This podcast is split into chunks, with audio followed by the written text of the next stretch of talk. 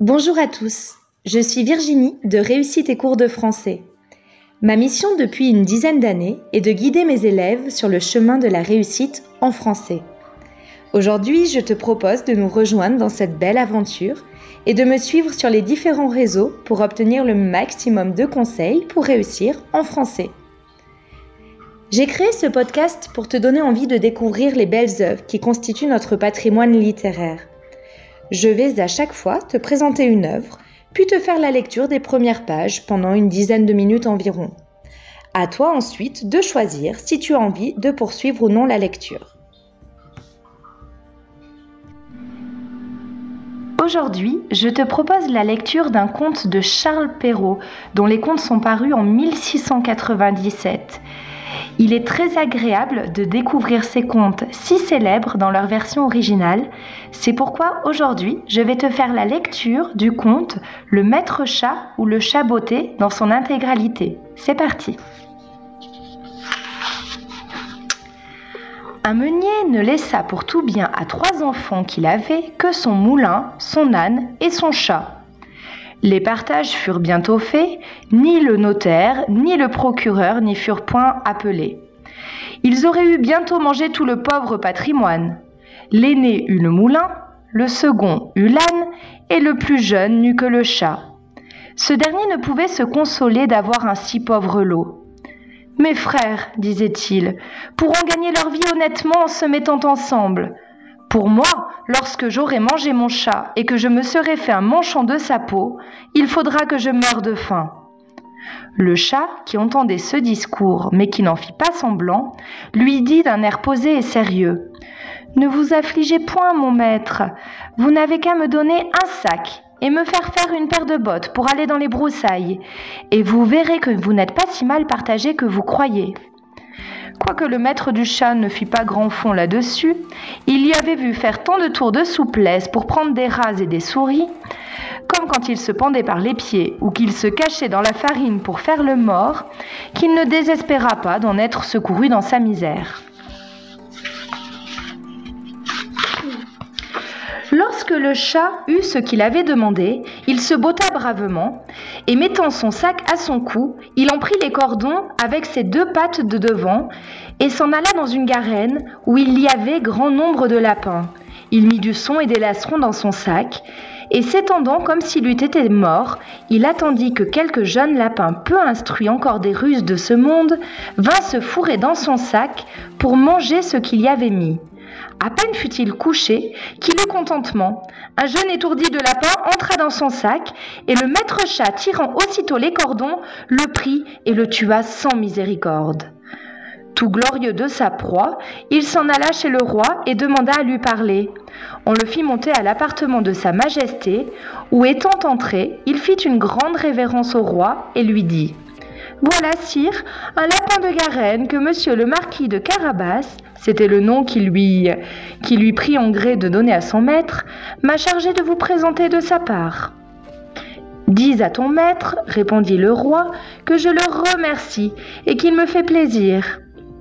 Une autre fois, il alla se cacher dans un blé, tenant son sac ouvert, et lorsque deux pédris y furent entrés, il tira les cordons et les prit toutes deux. Il alla ensuite les présenter au roi, comme il avait fait le lapin de Garenne. Le roi reçut encore avec plaisir les deux perdrix et lui fit donner pour boire. Le chat continua ainsi pendant deux ou trois mois à porter de temps en temps au roi du gibier de la chasse de son maître. Un jour qu'il sut que le roi devait aller à la promenade sur le bord de la rivière avec sa fille, la plus belle princesse du monde, il dit à son maître si vous voulez suivre mon conseil, votre fortune est faite. Vous n'avez qu'à vous baigner dans la rivière, à l'endroit que je vous montrerai, et ensuite me laisser faire. Le marquis de Carabas fit ce que son chat lui conseillait, sans savoir à quoi cela serait bon. Dans le temps qu'il se baignait, le roi vint à passer, et le chat se mit à crier de toutes ses forces. Au secours Au secours Voilà monsieur le marquis de Carabas qui se noie. À ce cri, le roi mit la tête à la portière, et reconnaissant le chat qui lui avait apporté tant de fois du gibier, il ordonna à ses gardes qu'on allât vite au secours de monsieur le marquis de Carabas. Pendant qu'on retirait le pauvre marquis de la rivière, le chat s'approcha du carrosse et dit au roi que dans le temps que son maître se baignait, il était venu des voleurs qui avaient emporté ses habits. Quoiqu'on eût crié aux voleurs de toute sa force, le drôle les avait cachés sous une grosse pierre. Le roi ordonna aussitôt aux officiers de sa garde-robe d'aller quérir un de ses plus beaux habits pour monsieur le marquis de Carabas. Le roi lui fit mille caresses, et comme les beaux habits qu'on venait de lui donner relevaient sa bonne mine, car il était beau et bien fait de sa personne, la fille du roi le trouva fort à son gré, et le comte de Carabas ne lui eut pas jeté deux ou trois regards fort respectueux et un peu tendres, qu'elle en devint amoureuse à la folie. Le roi voulut qu'il montât dans son carrosse et qu'il fût de la promenade. Le chat, ravi de voir que son dessein commençait à réussir, prit les devants.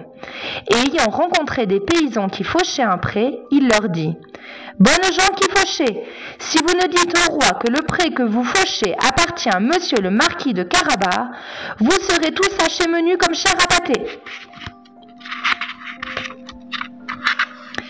Le roi ne manqua pas de demander aux faucheux à qui était ce pré qu'il fauchait. C'est à monsieur le marquis de Carabas, dirent-ils tous ensemble, car la menace du chat leur avait fait, leur avait fait peur. Vous avez là un bel héritage, dit le roi au marquis de Carabas. Vous voyez, sire, répondit le marquis, c'est un pré qui ne manque point de rapporter abondamment toutes les années. Le maître chat, qui allait toujours devant, rencontra des moissonneurs et leur dit Bonnes gens qui moissonnez, si vous ne dites que tous ces blés appartiennent à monsieur le marquis de Carabas, vous serez tous sachés menus comme chair à pâté. Le roi, qui passa un moment après, voulut savoir à qui appartenaient tous les blés qu'il voyait. C'est à monsieur le marquis de Carabas, répondirent les moissonneurs, et le roi s'en réjouit encore avec le marquis. Le chat, qui allait devant le carrosse, disait toujours la même chose à tous ceux qu'il rencontrait. Et le roi était étonné des grands biens de monsieur le marquis de Carabas. Le maître chat arriva enfin dans un beau château dont le maître était un ogre, le plus riche qu'on ait jamais vu, car toutes les terres par où le roi était passé étaient de la dépendance de ce château. Le chat, qui eut soin de s'informer qui était cet ogre et ce qu'il savait faire, demanda à lui parler, disant qu'il n'avait pas voulu passer si près de son château sans avoir l'honneur de lui faire la révérence. Le roi le reçut aussi civilement que le peut un ogre et le fit reposer. On m'a assuré, dit le chat, que vous aviez le don de vous changer en toutes sortes d'animaux. Que vous pouviez, par exemple, vous transformer en lion, en éléphant. Cela est vrai, répondit l'ogre brusquement. Et pour vous le montrer, vous m'allez voir devenir lion. Le chat fut si effrayé de voir un lion devant lui qu'il gagna aussitôt les gouttières, non sans peine et sans péril, à cause de ses bottes qui ne valaient rien pour marcher sur les tuiles. Quelque temps après, le chat, ayant vu que l'ogre avait quitté sa première forme, descendit et avoua qu'il avait eu bien peur. On m'a assuré encore, dit le chat, mais je ne saurais le croire que vous aviez aussi le pouvoir de prendre la forme des plus petits animaux. Par exemple, de vous changer en un rat ou une souris. Je vous avoue que je tiens cela tout à fait impossible. Impossible? Reprit l'ogre. Vous allez voir. Et en même temps, il se changea en une souris qui se mit à courir sur le plancher. Le chat ne l'eut pas sitôt ne l'eut pas plutôt aperçu qu'il se jeta dessus et la mangea.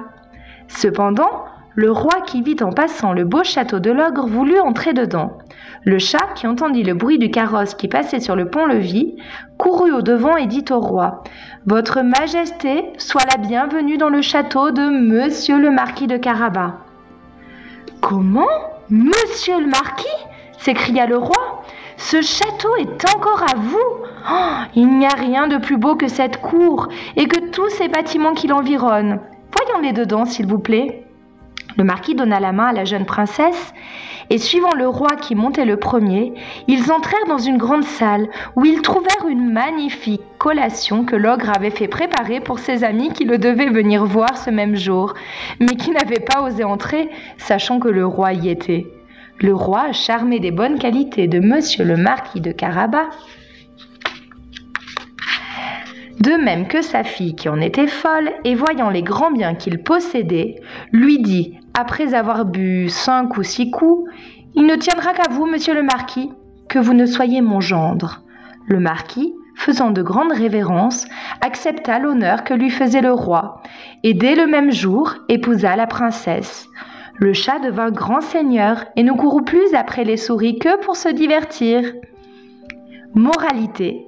Quelque grand soit l'avantage de jouir d'un riche héritage, venant à nous de père en fils, aux jeunes gens pour l'ordinaire, l'industrie et le savoir-faire valent mieux que des biens acquis.